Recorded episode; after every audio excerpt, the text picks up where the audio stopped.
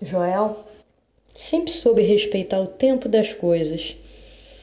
Marceneiro sabia que a madeira se anuncia boa na hora que ela quer. Sua palavra de ordem era tempo. Já Sara não era ninguém sem pronunciar a palavra desculpa a cada cinco minutos. Usava mais desculpa que bom dia. Desculpa foi a forma que aprendeu para nunca deixar que o outro deixasse de gostar dela. Nunca pensava se realmente havia errado. Uma hora, se desculpar ficou tão gasto, mais gasto que madeira sem uso.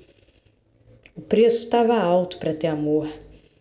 Sara lembrou de Joel, o moço da madeira, que sempre acreditou no que de bom batia dentro dela. Até as farpas que ela jogava sem querer, com raiva do mundo, Joel ouvia com delicadeza e depois cheirava com pinça quando ela saía.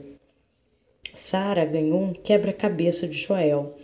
Com um embrulho mimoso, tirou o durex do cartão que dizia: Tem uma ordem na história do quebra-cabeça.